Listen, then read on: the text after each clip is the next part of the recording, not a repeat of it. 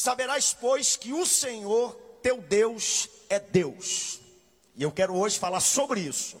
Saberás que o Senhor teu Deus é Deus, o Deus fiel que guarda a aliança e a misericórdia até mil gerações aos que amam e cumprem os seus mandamentos. Há aproximadamente 32 anos atrás, houve um desastre natural na Armênia. Existem imagens, e você depois pode conferir o que eu estou pregando na internet. Aconteceu. Durante 30 segundos, a terra tremeu e algo em torno de 25 a 50 mil pessoas perderam a vida naquilo que possivelmente foi um dos piores, se não o pior desastre natural que está recordado. Conta a história, uma história verdadeira, que naquela manhã, de manhã cedo, um pai chamado Samuel, pode tirar o vídeo, a sua esposa Daniele e o seu pequeno filho Armando saíram, acordaram cedo, e ele foi despedir aquele filho na parada de ônibus para a escola, como fazia todas as manhãs, às seis da manhã. E naquele dia ele olhou para o seu filho e disse: Filho, não te preocupa, aconteça o que acontecer, papai sempre vai estar lá para você. São frases que todo papai diz para um filho, mas naquele dia ele não podia imaginar o que estava reservado. Passou seis, passou sete, o pai foi para o trabalho. Onze da manhã, o terremoto chega, um dos maiores registrados da história em área metropolitana. O local onde o pai trabalhava, ele ficou ileso, mas quando ele saiu na rua, ele viu a capital da Armênia completamente destruída em monturos. E ele saiu correndo até a escola para abraçar, ver o que havia acontecido com seu filho. E quando ele chegou na escola, a cena que ele viu trouxe lágrimas aos seus olhos. O prédio público, um prédio grande aonde aquela escola funcionava, estava no chão, nivelado, uma montanha de entulhos. E aquele pai, num desejo, num impulso desesperado de salvar a vida daquele filho, é o que eu faria. Ele sai escalando, pulando em cima daqueles escombros e chega até o local onde supostamente aquela classe estava localizada. Ele começa a tirar os entulhos, as pedras, os pedaços de telha, de madeira, para encontrar o seu filho. Isso foi meio-dia do dia 7 de agosto. Passou o final da manhã, passou a tarde toda, passou a noite toda, madrugada do dia 8, e lá está Samuel tirando entulho para tentar encontrar o seu filho Armandes passou amanhã, no final da manhã, alguns pais chegaram lá e falaram: deixa disso. É loucura, não tem mais solução. Você vai acabar morrendo aí onde você está. Mas algo no coração daquele pai que fez uma promessa disse: Meu filho está vivo. Ele continua cavando, tirando os entulhos. Passa amanhã, passa tarde. Alguns pais chegaram e começaram a colocar no muro da escola alguns ursinhos, flores, fotos, um pequeno memorial para aqueles que supostamente haviam morrido daquele desastre. E aí, quando chega, passa dia 8, já um dia depois, 36 horas depois, no entardecer do segundo dia, o papai está lá cavando e ele escuta uma voz abafada lá embaixo: ajuda, ajuda. E ele diz: Meu filho, meu filho. E a voz que ele recebe: Papá, papá. E ele começa a cavar aquilo desesperadamente. Ele abre um buraquinho e havia uma câmara do quartinho, do cantinho daquela sala. E lá estava o filho dele, Armande, intacto, sem nenhum tipo de ferimento. Papai olhou para ele e quando o filho bateu o olhar com o papai disse: Papai, eu sabia que o senhor ia vir. O senhor falou que aconteça o que acontecesse, estaria aqui comigo. E eu acreditei, agarrei aquela promessa. E o pai falou: Filho, vem. E ele falou: Não, pai. Tem outras crianças aqui. E as crianças começaram a sair. E naquele dia, e a história registra verdadeira, você pode ir na internet depois e pesquisar. 14 crianças foram salvos porque um pai foi fiel à promessa que ele fez a um filho. Hoje eu quero tomar alguns minutos para falar sobre a fidelidade de um outro pai que nós temos, o nosso Pai Celestial. Aqui nessa história, um pai foi fiel e por causa disso, 14 crianças foram resgatadas do monturo da morte, dos entulhos, e tudo isso aconteceu porque um pai manteve a sua promessa. Mas não termina só no lado do pai. Tão como o pai manteve a promessa, o filho acreditou na promessa do pai. E não apenas o filho acreditou na promessa do pai, mas ele declarou, multiplicou, falou para os seus amiguinhos que estavam lá com ele naquela mesma situação: não tenham medo, vai ficar tudo bem, fique tranquilo. Eu tenho um pai, meu pai fez uma promessa, eu tenho certeza que a promessa que ele fez vai se cumprir e nós vamos sair dessa história. Quando eu leio histórias como essas, isso me faz lembrar de uma outra história ainda e de um outro pai, o nosso Pai Celestial. Mateus capítulo 7, a Bíblia diz: Se vós, que sois maus, sabeis dar boas dádivas e presentes aos vossos filhos, quanto mais o nosso Pai que está no céu dará o melhor para cada um de vocês que pedirem, e acima disso nos presenteará com o Espírito Santo. Eu vim aqui nessa noite declarar para você que nós temos um Pai no céu. O nosso Pai, ele é fiel, ele cumpre as suas promessas e aconteça o que acontecer, Deus sempre rompe e faz aquilo que ele disse que iria fazer. Em Deuteronômio capítulo 7, nós encontramos aqui o texto que eu li, os filhos de Israel prestes a entrar em Canaã. Uma geração toda havia morrido no deserto e agora nós tínhamos uma nova geração prestes a possuir a herança que Deus havia dado a Moisés. E a nossa interpretação é que todos que estavam lá eram pessoas experientes, barbudas, convivência com Deus, mas a Bíblia diz, foram 40 anos, a geração toda morreu no deserto, só sobrou Caleb, Moisés e Josué. Toda aquela geração era composta de crianças, pré-adolescentes, adolescentes, jovens e talvez pré-adultos, todos eles mais novos do que eu.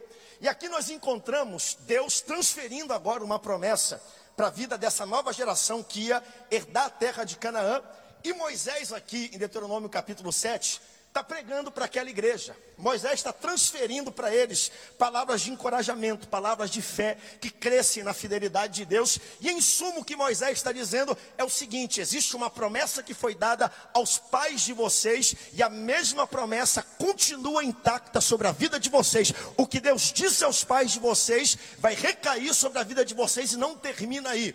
O mesmo Deus que tirou os pais com mão forte do Egito, abriu o mar vermelho, proveu no deserto, alimentou no deserto, protegeu protegeu no deserto, venceu os inimigos, não deixou a roupa desgastar. Esse Deus, ele é fiel e vai cumprir na vida de cada um de vocês todas as promessas que ele tem resgatado. É por isso que no versículo 9 ele diz: Saberás, pois, que o Senhor teu Deus, o Deus fiel, guarda a aliança e a misericórdia até mil gerações aos que o amam e cumprem os seus mandamentos. Assim como Moisés disse ao povo de Israel: Eu estou aqui nessa noite para declarar pela fé que existe no nome do Senhor Jesus. O nosso Deus é o mesmo Deus de Moisés, as mesmas promessas permanecem sobre nós e o nosso Deus é fiel e fará tudo aquilo que ele disse que faria. Existem promessas sobre ti, tua família, sobre a tua descendência e nós precisamos crer na fidelidade de Deus. Quem aqui nessa noite pode declarar pela fé? Você não sabe que eu vou pregar, mas eu creio na fidelidade de Deus. Dê um brado de glória a Deus o mais forte do que você pode. Crê na fidelidade, crê nas promessas, crê naquilo que eu ainda não consigo ver, porque fé, gente, fé não é sentimento, fé não é intuição, Vamos parar com esse negócio de que fé é uma fantasia, é uma presunção do que pode acontecer. Fé é mais do que presunção, fé é mais do que sentimento, fé é a certeza das coisas que se esperam, é a convicção de fatos que não se veem. O que é um fato? É aquilo que é real. Não é real para você, mas é real para mim. Eu não consigo ver, mas é como se fosse, porque eu tenho a fé e a convicção de que Deus falou, Ele vai cumprir a sua promessa, porque o nosso Deus, Ele é fiel. É convicção que Deus fará aquilo que ele disse que ia fazer. A Bíblia diz que fé vem pelo ouvir. E ouvir o que? A palavra de Deus. A fé bíblica, gente, não é fé nas coisas, fé nas pessoas, fé na economia, fé no ambiente econômico, nas minhas habilidades, no meu dinheiro. A Bíblia diz que a fé que move montanhas é a fé que existe em Deus. Por isso que Marcos capítulo 11, versículo 22, a Bíblia diz: ao que Jesus lhes disse, tem de fé em Deus. Declare isso para quem está perto de você com autoridade. Diga, tenha fé em Deus nessa noite. Não dependa da sua inteligência. Seja inteligente, conquiste tudo que você puder, mas em última instância, a nossa fé depende de Deus. As promessas são dele, o cumprir é dele, o operar é todo dele. Então nossa fé precisa ser edificada sobre o nosso Senhor. Eu vou repetir: fé não é emoção. Fé não é sentimento, fé é uma decisão de crer nas promessas que Deus já liberou sobre a minha vida e sobre a sua vida. Na maioria das vezes eu não tenho vontade de crer.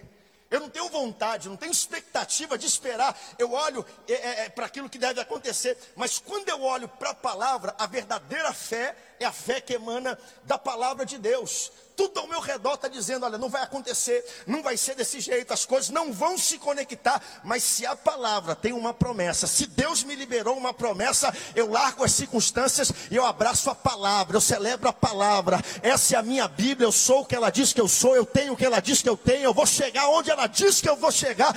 Se o mundo me diz não, eu fico com a palavra de Deus. É uma decisão, todos os dias se alimentar, de se firmar, colocar uma âncora, assim como Elias recebeu uma palavra de Deus e Deus disse: Elias, vai chover. Há sete anos não chovia sobre Israel, mas Deus falou no coração dele e ele começou a declarar: Eu ouço o som de uma abundante chuva. Vão para casa, procurem abrigo. Não tem nada acontecendo, mas se Deus colocou uma palavra no meu espírito, Deus não fala para a carne, Deus fala para o espírito. Então, se ele falou o espírito, o que ele colocou no meu espírito precisa ser mais poderoso do que eu vejo através da carne e eu abraço essa fé que Deus colocou no meu coração. Eu vou além. Fé e fidelidade. Fidelidade é o próprio caráter de Deus. Fidelidade não é o que Deus tem. Fidelidade não é o que Deus demonstra. Fidelidade não é o que Deus faz. Fidelidade é o que o nosso Deus é. O nosso Deus, ele é fiel. Salmo 119, versículo 90: A tua fidelidade se estende de geração em geração. Foi ontem, será hoje. Foi com Abraão, é contigo. Foi com os pioneiros, será com cada um de nós. Tiago disse: Nele não há mudança, nele não há sombra de variação. Se ele curou alguém na Bíblia, ele continua curando. Está curando agora nesse lugar. Se ele operou na Bíblia, ele continua fazendo hoje. Ele é o mesmo ontem, hoje, para sempre será. E eu tenho fé na fidelidade de Deus, nas promessas que ele lançou sobre a minha vida naquilo que eu não posso ver, mas mediante a palavra permanece. Porque a vida sobe e desce, cultura muda o tempo todo, Ideologias vão e vêm, governos se levantam e caem, filosofias variam o tempo todo, a ciência muda o tempo todo, até a bolsa de valores. Hoje está lá embaixo, amanhã está lá em cima, mas o Deus que nós servimos é um Deus constante, é um Deus consistente, consistentemente fiel, fará o que ele disse que ia fazer. Meus amigos podem falhar, mas o meu Deus não falha. Minha família pode falhar, mas o meu Deus não falha. Minha economia pode falhar, mas o meu Deus não falha. Diga bem forte: o meu Deus, ele é fiel. Chacoalha esse lugar lugar e declare isso. 2 Timóteo 2,13: Se formos infiéis, mesmo assim ele permanece fiel, pois de maneira nenhuma pode negar-se a si mesmo. Fidelidade é quem Deus é, o caráter dele, a soberania dele. Para você que está me assistindo aí pela Boas Novas de longe, você pode estar distante dos caminhos do Senhor. Para você que chegou afastado aqui hoje, Deus ainda tem promessas, Deus permanece fiel, a fidelidade dele hoje vai te alcançar, vai te abraçar, vai te trazer de volta para esse lugar, porque o nosso Deus ele é fiel. Fiel. Deus fiel. Como é que eu posso aumentar. Isso tem sido a minha luta pessoal, porque eu não sou de ferro. Todos os dias a gente passa por lutas. Quem acha que pastor não passa, olha a mídia, dê uma olhadinha, luta o tempo todo. Veja o zap, luta o tempo todo. Todos nós passamos por lutas o tempo todo, mas Deus permanece fiel. Fiel. Eu prefiro olhar para as promessas que Ele me deu do que ficar olhando para o tempo, para aquilo que acontece. Escute, muda. Tudo na vida passa.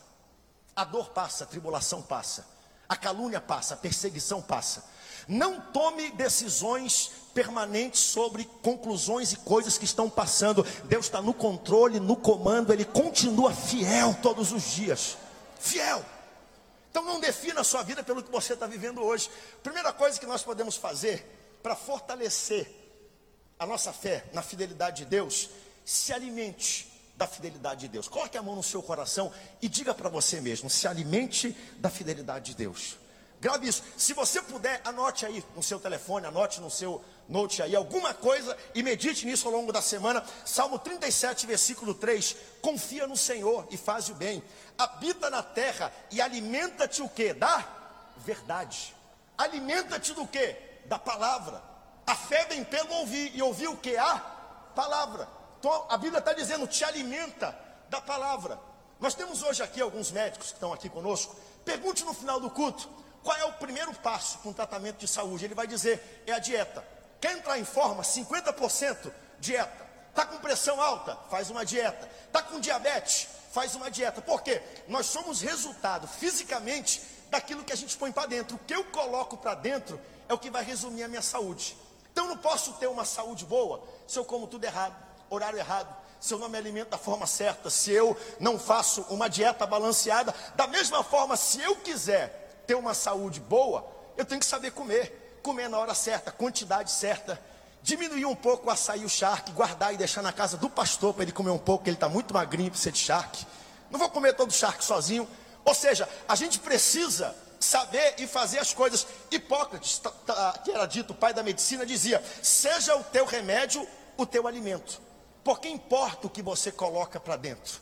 Você é o resumo do que você coloca para dentro. Se você quer ter saúde, então coloque para dentro coisas boas. Não dá para ter uma vida espiritualmente sadia e que avance se eu só coloco para dentro televisão, se eu só coloco para dentro revista de fofoca, se eu só coloco para dentro Netflix, Deus está falando aqui nessa noite, se eu fico o dia todo colocando o, o, o, o feed do Instagram, olhando foto falsa de gente que não está nem aí para você, achando que a vida deles é melhor do que a sua, feed do Facebook, Deus está te dizendo, começa a comer a palavra, mergulha na palavra, seja animado, tenha saúde espiritual através da palavra. Sabe por quê? Lixo entra, lixo sai. Fofoca entra, fofoca sai. Besteira entra, besteira sai. Vida entra, vida sai. Unção entra, unção sai. Adoração, boas companhias entram. Te prepara para viver o melhor tempo da tua vida. Se você mergulhar na palavra, o que você coloca para dentro é o que vai sair. Nós somos consequência do que colocamos para dentro. É tão prático isso. Leia a palavra. Cinco minutinhos de manhã. Cinco minutinhos meio-dia cinco minutinhos à noite, mude o seu playlist, coloque 300 de Gideão e saia marchando de manhã cedo, cheio da presença do Espírito Santo de Deus. Comece a mudar a trilha sonora da sua vida. Nada contra outras músicas, nós somos santificados, comprados, existe graça, existe unção. Mude o que você está lendo, o que você está ouvindo, o que você está vendo e coma a palavra, leia a palavra, mergulhe na palavra. Louvado seja o nome do Senhor. Confia no Senhor, faz o bem habita na terra e te alimenta, te dá verdade. Enche a tua vida do que a palavra diz sobre o teu problema. O que, que o mundo diz sobre a tua saúde? Joia. O que, que Deus diz sobre a tua saúde? O que, que o mundo diz sobre o teu casamento? Bacana. Mas o que, que Deus diz sobre o teu casamento? O que, que o mundo diz em relação à tua provisão? O que, que Deus e a palavra dizem em relação à tua provisão? Eu não quero saber, eu fico com a palavra de Deus. Deus tem promessas se alimente delas, seja cheio delas. É por isso que Paulo diz, Filipenses 4, 8, 9: Finalmente, irmãos, tudo que é verdadeiro, tudo que é respeitável, tudo que é justo, tudo que é puro, tudo que é amável, tudo que é de boa fama, se há alguma virtude, se algum louvor existe, seja isto que ocupe o vosso pensamento e o que também aprendeste, recebestes e ouvistes e vistes em mim, isso praticai e que o Deus da paz seja convosco, que o Deus enche o seu coração de paz nessa noite a paz da palavra. Algo simples. Ponto 2. Se alegre na fidelidade de Deus. Bote a mão no coração de novo, isso. Pregue para você mesmo, se alegre na fidelidade de Deus. Felipe celebra a fidelidade de Deus, canta a fidelidade de Deus. Exalta, levanta tuas mãos, te quebranta, cai de joelhos no chão. Você faz isso por tantas coisas que você quer. Eu quero ver gente se quebrantando e glorificando pela minha fidelidade que não tem faltado na sua vida. Celebre, se alegre pela fidelidade de Deus. Isaías capítulo 25, versículo 1: Ó oh Senhor, tu és o meu Deus, exaltar-te-ei e te louvarei o teu nome, porque tens feito maravilhas e tens executado os teus conselhos antigos. Quando a Bíblia fala antigo, não é ultrapassado, fora de modo, são conselhos e promessas que ele já colocou sobre a tua vida, ainda não se cumpriram, mas ele diz: são fiéis e verdadeiras, e Deus cumpre, porque Deus é fiel. Então, primeira coisa, celebre glorifique as promessas, adore pelo que Deus disse que vai fazer. A Bíblia diz que Deus habita no meio dos louvores. Deus não habita no meio do medo, Deus habita no meio dos louvores. Deus não habita no meio do inconformismo. Você pode ter toda a razão do mundo, é melhor ser feliz do que estar certo. Habite no meio dos louvores. Deus não habita naquilo que fizeram para você. Ah, me caçoaram, ah, me caluniaram, ah, fizeram algo errado, ah, abusaram da minha boa vontade. E a gente fica se remoendo, se autocomiserando perante Deus. E Deus está dizendo: aí eu não estou, mas no dia que você olhar as promessas que eu já coloquei sobre a tua vida, levantar tuas mãos, celebrar na minha presença, eu vou estar do teu lado, pertinho de você, falando com você. porque Deus habita no meio dos louvores. Davi diz, Salmo 34, versículo 1: Bendizei ao Senhor em todo o tempo, o seu louvor estará continuamente nos meus lábios, gloriar-se-á no Senhor, a minha alma, os humildes ouvirão e se alegrarão. Engrandecei o Senhor comigo, todos em uma só voz, e exaltemos o seu nome em uma só voz. Dê um glória a Deus e exaltemos as promessas e a fidelidade de Deus. Então é isso que ele está dizendo. Quando nós adoramos, Deus se torna maior na nossa vida. Não é que ele precise crescer, ele já é grande, ele já é onipotente, onipresente, onisciente. É que ele se torna maior do que a tua depressão, maior do que o teu problema, maior do que a tua dúvida, maior do que a tua dor, maior do que a tua incredulidade. Quando nós adoramos a Deus, algo acontece na nossa vida. É algo especial que nós estamos vivendo aqui. Vocês estão vendo a atmosfera todos os grupos que cantam, parece que Deus passeia, que Deus move. A vontade que eu tenho, como diz o pastor Samuel, é nem terminar o louvor deles, nem terminar o pastor Eric. É só ficar aqui com uma rede, uma cuia de açaí gelado, com a mão levantada, glorificando a fidelidade do Senhor, não precisa nem terminar. Nem terminar. Eu sou uma pessoa que, que acredita piamente que é impossível adorar a Deus e continuar prostrado. Adorar a Deus de coração e continuar derrotado. Continuar depressivo. Voltar para casa e tomar remédio de tarja preta porque não consegue dormir e eu sei o que é isso. Quem adora a Deus tem liberdade. Quando a gente chega aqui, levanta a mão e canta assim: Deus de milagres, Deus de promessas, caminho no deserto. Ele começa a abrir um caminho no deserto, luz na escuridão, a luz começa a brilhar onde você está. Os adolescentes cantaram aqui hoje de manhã, quando nós cantamos com todo o coração, maravilhoso, glorioso, justo, santo, vitorioso, vencedor, em tudo é triunfante, curador, libertador, escudo e defesa, torre forte, abrigo em todo o tempo, onipotente, onipresente, rei em breve vem, Alfa e Ômega, é Senhor até o fim. Diga santo bem forte. Quando a gente canta isso, tudo isso acontece na nossa vida. Então estou pregando isso porque tem gente que já ficou calado tempo demais. Glorifique, exalte, aproveite esse culto, já está terminando para exaltar, para celebrar a fidelidade de Deus na sua vida. Celebre a fidelidade de Deus. Celebre a bondade de Deus, o amor de Deus, o cuidado. Eu sei que os tempos estão difíceis, mas nós precisamos, primeiro, nos alimentar da fidelidade de Deus pela palavra. Precisamos celebrar a fidelidade. Terceiro, já encaminho para o fim, descansar na fidelidade de Deus. 1 Reis 8,56: Bendito seja o Senhor, que deu repouso ao seu povo de Israel. Segundo tudo que prometera, nenhuma só palavra falhou de todas as suas boas promessas. Descanse nas promessas. Descanse nas promessas. Se ele disse que o esposo vai voltar, descanse nas promessas. Se ele disse que o filho que está perdido vai voltar, descanse nas promessas, vá para casa e durma o sono dos justos, porque Deus é fiel e Ele vai fazer tudo aquilo que Ele disse que Ele faria. Descanse, tenha um pouco de paz, dê, dê um break para você mesmo, sabe? Tenha paz um pouquinho. Hebreus capítulo 11 conta a história de Sara uma história surpreendente, Hebreus 11, 11. Pela fé também a própria Sara recebeu o poder para ser mãe. Não obstante o avançado da sua idade, pois teve por fiel aquele que havia feito a promessa. Deus falou: Sara, tu vai dar luz, tu vai ter um filho.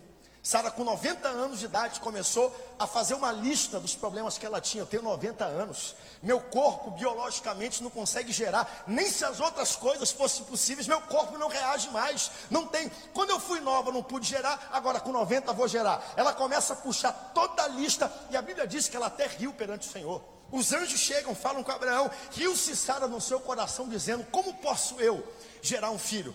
Mas chegou um momento na vida de Sara que ela falou: Quer saber do seguinte? Ao invés de ficar reclamando de Deus, ela teve por fiel aquele que havia feito a promessa. Coloca o texto aqui, Hebreus 11, 11. Teve por fiel aquele que havia feito as promessas. Ela colocou uma lista das evidências. O juiz, quando vai reger uma causa, julgar uma causa, ele tem que ouvir todas as evidências. Tem que ouvir a acusação, tem que ouvir a defesa, porque se ele não ouvir, ele vai tomar um veredito errado. E Sara começou a fazer a lista. Vamos lá. Quais são os vereditos? Quais são as evidências que eu tenho de que não posso? Passei da idade, já é impossível. Posso dar desculpas sobre o meu corpo, desculpas sobre a minha vida, o que poderia ter sido e não foi, eu gostaria que fosse. Mas quando ela começa a ver as evidências, eram muito maiores. Deus havia sido fiel para guardar, para promover, para preservar, para restaurar. É o Criador dos céus e da terra, é o Todo-Poderoso. Então a minha conclusão e o meu veredito é: Ele é fiel para fazer acontecer e eu tenho por fiel aquele que me deu a promessa. Tenha por fiel aquele que te deu a promessa hoje. Comece a colocar a lista de evidências e pare de olhar o que você não tem e comece a agradecer e louvar a Deus pelo que você tem. A doença não te matou, a calúnia não te derrubou, a pandemia não te levou. A evidência é você estar tá aqui nessa noite respirando com vida, cheio de fé, no ambiente certo, com o coração certo, vivo louvando a Deus. E se ele fez no passado, ele faz hoje. Se ele salvou no passado, ele faz hoje. Então eu descanso nas promessas do Senhor. Eu me alimento das promessas. Eu celebro as promessas. Eu descanso as promessas. E por último, eu me lanço nas promessas. Fique de pé comigo se você está pronto para se lançar nas promessas de Deus. Sabe o que é descansar? Descansar é isso aqui, ó. Eu me apoio. Isso é descansar. Se lançar é fazer aquilo que Pedro fez quando deu o passo fora do barco. Porque quando eu descanso, eu tenho pelo menos uma evidência, para que o púlpito eu vou me descansar. Eu peso 86 quilos, ele vai segurar o meu peso. Agora, se eu sair correndo e pular aqui, não tem nada, me estribuchar no chão, porque não tem nada que me segure. Descansar na provisão de Deus, sabe o que, que é? Salmo 37, versículo 18 e 19. Se você crê na fidelidade de Deus, não porque eu estou pedindo, levante suas duas mãos para os céus. Eu quero ler um texto, quero que você receba no seu coração. O Senhor conhece os dias, os dias dos íntegros, a herança deles permanecerá para sempre. Não serão envergonhados nos dias do mal e nos dias da fome, eles se fartarão. Não vai faltar provisão, não vai faltar o alimento, não vai faltar o trabalho, não vai faltar alegria, não faltará a dignidade para você, porque nos dias da fome eles se fartarão, diz o Senhor. Deus criou a provisão antes de criar você. Deus criou, bem baixinho, o jardim antes de criar o homem. Deus criou o escape para esse problema antes dele aparecer na sua vida. Deus é dono do tempo. Antes do problema aparecer, Deus já tinha uma porta de escape porque Ele é fiel na sua vida. A resposta já existe. A provisão já existe. Agora basta a fé do meu coração crer o suficiente na fidelidade de Deus para abraçar isso. Deus é fiel nesse período de pandemia, gente, para prover para sua família. Pastor, o senhor não sabe o que eu estou passando. Eu sei que está difícil. Eu sei que os dias são trabalhosos. Mas se faltar para você, Deus ele tira a água da rocha, como fez com o povo no meio do deserto. Deus faz o maná cair do céu aonde você está. Melhor do que isso, ele muda a natureza das coisas, assim como o profeta passava fome debaixo do zimbro, ele pegou a, ave de rapina, ele pegou, qual o nome do, da ave? Eu perdi, eu perdi agora. Oi? O corvo. Corvo é um animal que só tira, que só leva. Ele mudou a natureza do corvo para que aquilo que só tira sobre a sua vida agora vai trazer a bênção, vai trazer alegria, vai trazer a provisão, vai trazer aquilo que você mais espera. Então fique tranquilo. Se lance. Sai daqui hoje sobre as nuvens, porque Deus é fiel, Ele tem uma promessa sobre a minha vida, Ele sabe como te abençoar, Ele sabe suprir as tuas necessidades. Socorro de Deus está a caminho sobre a sua vida e sobre a minha vida. 1 Reis 3, 17. Porque assim diz o Senhor: Não sentireis o vento, nem vereis a chuva, todavia este vale se encherá de tanta água que beberás, vós, vosso gado e vossos animais. Vocês não vão ver o vento vocês não vão ver a chuva cair, mas vai ter água, vai ter provisão, vai ter chuva. Deus não precisa de situações favoráveis para mudar a história da sua vida, para abrir as portas e fazer aquilo que você precisa. Deus não precisa de economia favorável. Deus não precisa de coração favorável. Ele é Deus, ele é fiel e ele conhece as nossas necessidades. Por isso hoje, com toda a fé que existe no meu coração e na palavra, eu declaro a fidelidade de Deus sobre a tua família. Fidelidade de Deus sobre a tua saúde, em nome do Senhor Jesus. Fidelidade de Deus sobre as suas finanças, Deus é fiel. Nós viveremos o melhor tempo da nossa vida, da nossa história. Nós não passaríamos por isso para morrer no meio do deserto. A mesma promessa que Ele fez aos nossos antepassados está sobre a nossa vida. Por isso, se lance sobre isso. Se lance sobre isso. Por último, compartilhe a fidelidade de Deus. Eu te pergunto hoje. Nós compartilhamos nossos problemas, mas a gente compartilha as portas que Deus abre sobre a nossa vida. Nós compartilhamos nossas dúvidas, mas será que o que Deus fez na tua vida, que mudou a tua história, tu compartilha? Hein? Lembra que a história do menino do começo? O pai é Deus. Ele procura, ele busca, ele vai até onde precisar ir por você. Por isso ele deu o seu único filho para que todo aquele que nele crê não pereça, mas tenha vida eterna. Esse é Deus. Quem é que nós somos na história? Nós somos aquele filho que o pai deu uma promessa, eu posso estar enterrado no meio de um escombro, mas eu creio que Deus é fiel e ele cumpre aquilo que ele faz na minha vida. Quem são os amigos? É uma multidão de gente que está aí fora, sem esperança sem expectativa, querendo viver o evangelho genuíno, querendo experimentar algo diferente, algo que nunca sentiu e algo que nunca viu, e nós vamos fazer isso contando a história do mover de Deus e do agir de Deus na nossa vida, crendo na fidelidade de Deus. Contando. Então anuncie, declare, fale bem alto. Salmo 40, versículo 9 e 10 proclamei as boas novas de justiça. Na grande congregação, jamais cerrei os lábios, tu sabes, Senhor. Não ocultei no coração a tua justiça, proclamei a tua fidelidade, a tua salvação. Não escondi da grande congregação a tua graça e a tua verdade. Eu não posso esconder a fidelidade do Senhor, todos precisam saber. Eu não posso conversar com alguém amanhã, segunda-feira, e não falar da fidelidade de Deus. Eu não posso. Faça uma introspecção agora. Feche seus olhos comigo. O que, que Deus fez nesse ano de extraordinário na sua vida? Só lembre, só lembre. Se isso valeu um glória a Deus, pode dar. Se isso valeu um aplauso, pode dar. Se isso valeu um pulo, um salto, pode dar. Isso, faça o que você, o que você quiser, o que você quiser. Pense agora, pense agora, pense no seu trabalho, no seu emprego, na sua vida, no seu casamento, na sua família. O que poderia acontecer e não aconteceu, e Deus cuidou. Pense agora um pouco, gente. Será que vale a gente celebrar a fidelidade do Senhor? Será que vale a gente olhar e anunciar tudo de bom que Deus tem feito na nossa vida? Pensa um pouco, pensa um pouco, pensa um pouco, pensa um pouco. Nós te louvamos porque hoje elas abraçam a tua fidelidade, elas recebem a tua fidelidade. A tua igreja vai sair daqui nessa noite declarando que o nosso Deus é bom, que a sua graça e a sua misericórdia dura para sempre. Grandes coisas tem feito o Senhor por nós, por isso nós estamos alegres. A sua graça nos alcançou, seu sangue nos lavou, o seu sacrifício nos perdoou. Não há nada que nos separe do amor e da graça do Senhor Jesus. O seu Espírito Santo nos guia, nos consola, nos conforta, nos direciona, nos dá graça, sabedoria ao longo dessa semana, e essa será uma semana de descanso na tua fidelidade. Hoje eu quero pedir, Senhor, que essa fidelidade invada a vida deles. Que eles possam dizer, Senhor, aqui está a minha vida, aqui está o meu coração. Eu entrego a Ti. Faz aquilo que só Tu podes fazer na minha, na minha vida. E faz aquilo que só Tu podes fazer na vida de toda essa igreja que aqui está. Pai, eu oro pelo Teu povo. Despeço Teu povo debaixo de fidelidade nessa noite. Os inimigos são maiores do que você, mas o Senhor te livra de todos eles.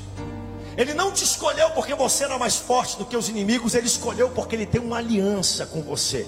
Ele tem um propósito. Escolheu você para ser a nação eleita, exclusiva dele, e ele fez a ti uma promessa, e essa promessa se estende até mil gerações daqueles que guardam a sua promessa, e nós guardamos essa promessa, Senhor, crendo que tu és fiel, que tu farás tudo aquilo que disse que ias fazer. Assim nós te pedimos e te agradecemos o nome santo de Jesus.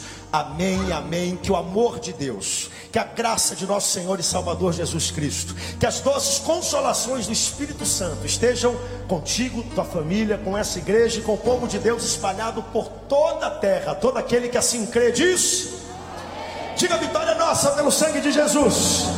Vire para três pessoas perto de você, diga: Deus é fiel, que Deus te abençoe. Tenha uma semana cheia de bênção, de paz. Descanse na fidelidade de Deus. E a bênção se derrame até mil gerações, a família, os teus filhos e os filhos de teus filhos. E a bênção. Todos nos sentimos inseguros neste momento. Com quem trabalha nas eleições não seria diferente. A Justiça Eleitoral tem a maior consideração por você, mesário voluntário. Vai oferecer toda a segurança para que você exerça essa função importantíssima para a nossa democracia. Seja